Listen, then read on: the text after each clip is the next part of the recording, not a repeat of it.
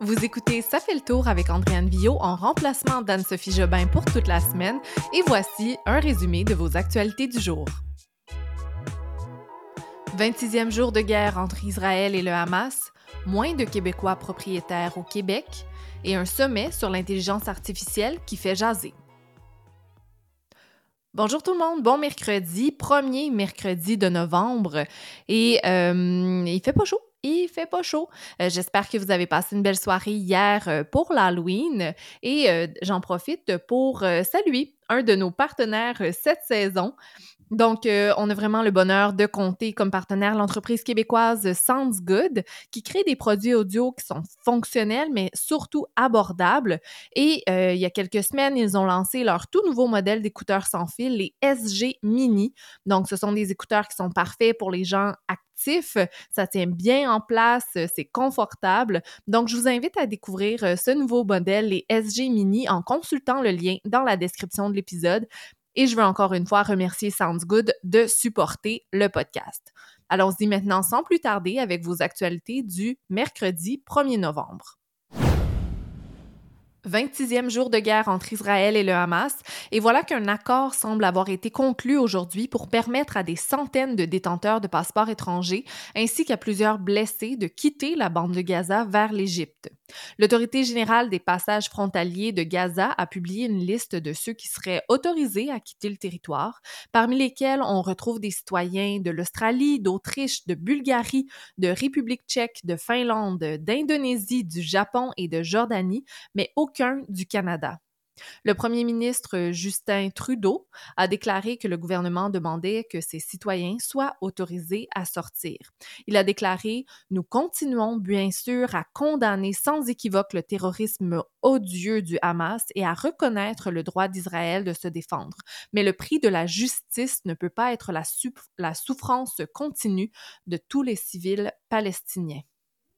Un porte-parole de l'Autorité générale des passages frontaliers de Gaza a déclaré que six autobus transportant 335 détenteurs de passeports avaient bel et bien quitté Gaza vers le point de passage de Rafah vers l'Égypte euh, ce matin. Euh, l'agence palestinienne a indiqué que le plan prévoyait que plus de 400 détenteurs de passeports euh, partiraient pour l'Égypte. On se rappelle que Gaza, qui abrite 2,3 millions d'habitants, est en proie à une grave crise humanitaire présentement au milieu du du siège imposé depuis les attaques surprises du Hamas contre Israël le 7 octobre dernier.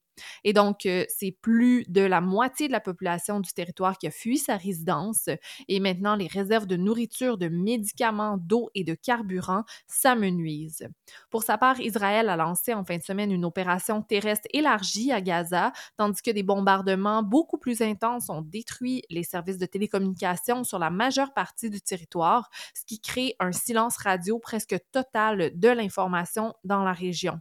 Ça, ça veut dire qu'il y a très peu d'informations qui sortent. Euh, l'agence France-Presse, par exemple, n'a plus accès euh, et les bilans ne peuvent même pas être vérifiés par des sources indépendantes.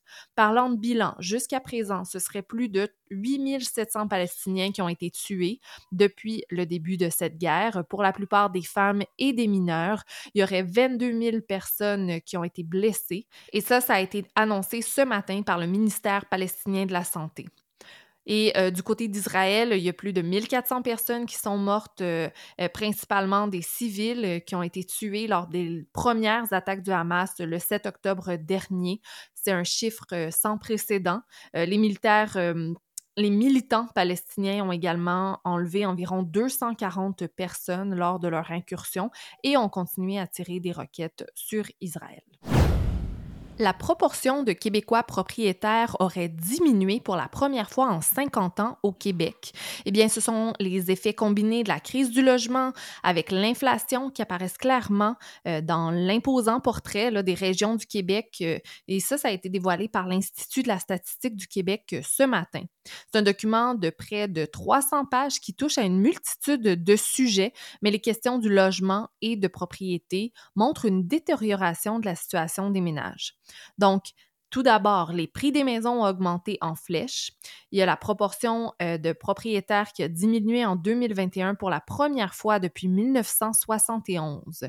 Les rôles d'évaluation foncière des municipalités de 2023 font état d'une hausse de la valeur moyenne de 20,3% à travers le Québec par rapport à l'année précédente. C'est énorme.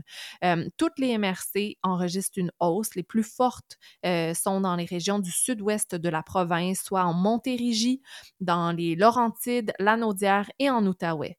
Et pour une deuxième année consécutive, il n'y a aucune MRC qui a enregistré un recul du prix des maisons. Présentement, le taux de propriété varie énormément d'une région à une autre. Le plus élevé est euh, dans la région de la Gaspésie, les îles de la Madeleine, 73% Ensuite, Lanaudière, 72,5% Chaudière-Appalaches, 71,6% Puis à l'opposé, eh bien, c'est seulement 39,6% à Montréal. Et euh, donc, ça, c'est quand même typique d'un milieu qui est euh, urbain.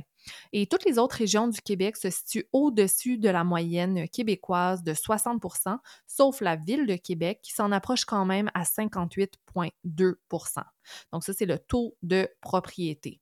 Le nord du Québec représente l'exception hors des milieux urbains. Donc, euh, le taux de propriété le plus faible du Québec, 35,6% euh, mais euh, c'est une situation qui est en grande partie attribuable au fait qu'une forte proportion des citoyens membres des Premières Nations occupent un logement qui est fourni par le gouvernement local sinon, ben, on s'entend que les logements demeurent excessivement chers, peut-être même trop chers, pour près d'un ménage sur six. Ça, c'est 16% qui consacrent 30% ou plus euh, de son revenu total aux frais de logement. Puis cette proportion-là, elle augmente à 25% pour les ménages qui sont locataires parce que, euh, bien qu'on n'en parle pas beaucoup, un ménage propriétaire sur 10 se trouve également à consacrer plus de 30% aux frais de logement, ce qui est une proportion qui risque d'augmenter avec les hausses des taux hypothécaires. Donc, euh, on peut se dire que d'acheter une propriété, c'est peut-être pas le meilleur moment en ce moment. Présentement, au Royaume-Uni a lieu le premier sommet international consacré à l'intelligence artificielle. Euh, en ce moment, il y a l'Union européenne et 26 pays qui sont réunis à Bletchley Park, au nord de Londres. Et euh, tous ces pays se sont mis d'accord sur le besoin urgent de comprendre et gérer collectivement les risques potentiels de l'intelligence artificielle à travers un nouvel effort mondial qui vise à garantir que l'intelligence artificielle est développée et déployée de manière sûre et responsable. La ministre britannique de la technologie, Michelle Donnellan, a euh, souligné que euh, face au potentiel des modèles les plus avancés comme euh, ChatGPT par exemple, eh bien cette déclaration de Betchley montre que pour la première fois, le monde se réunit pour identifier le problème et mettre en avant ses opportunités. Donc, ce n'est pas une réunion, ce sommet-là, qui a pour objectif de poser des bases, euh, en fait, les bases d'une législation mondiale, mais c'est plutôt euh, pour tracer une voie à suivre. Demain, jeudi, euh, pour la deuxième journée du sommet, il y a de hauts responsables politiques qui sont attendus. Parmi eux, la présidente de la Commission européenne, Ursula von der Leyen, euh, le secrétaire général de l'ONU, Antonio Guterres, et euh, la première ministre italienne, Giorgia Meloni. ce sera la seule chef d'État ou de gouvernement du G7 à se déplacer. Et la semaine dernière, plusieurs entreprises comme OpenAI, Meta et euh, DeepMind ont accepté de rendre publiques certaines de leurs règles de sécurité sur l'intelligence artificielle à la demande du Royaume-Uni. Qui dit novembre dit l'approche des fêtes. Et oui, déjà, et une tradition qui perdure, c'est bien celle du service de raccompagnement d'Opération Nez Rouge. En 1984, la campagne de raccompagnement devait durer une seule année, mais elle est presque maintenant partout au Canada et même en Suisse. Cette année, c'est l'humoriste et animateur Danny Turcotte qui agit comme porte-parole d'Opération Nez Rouge, qui aura lieu du 24 novembre au 31 décembre dans plusieurs villes du Québec et d'ailleurs. Les organisateurs ont dévoilé ce matin les détails de cette 40e édition d'Opération Nez Rouge. Pour Danny Turcotte, cette implication est spéciale parce qu'il a été le tout premier porte-parole de l'initiative qui a permis d'offrir maintenant plus de 2,4 millions de raccompagnements depuis 1984. Selon lui, Opération Nez Rouge a grandement contribué à changer les mentalités au fil des ans. Il a mentionné en conférence de presse Nez Rouge y est pour beaucoup. C'est comme un ami de la famille qui rappelle que ça se fait pas de conduire en état d'ébriété.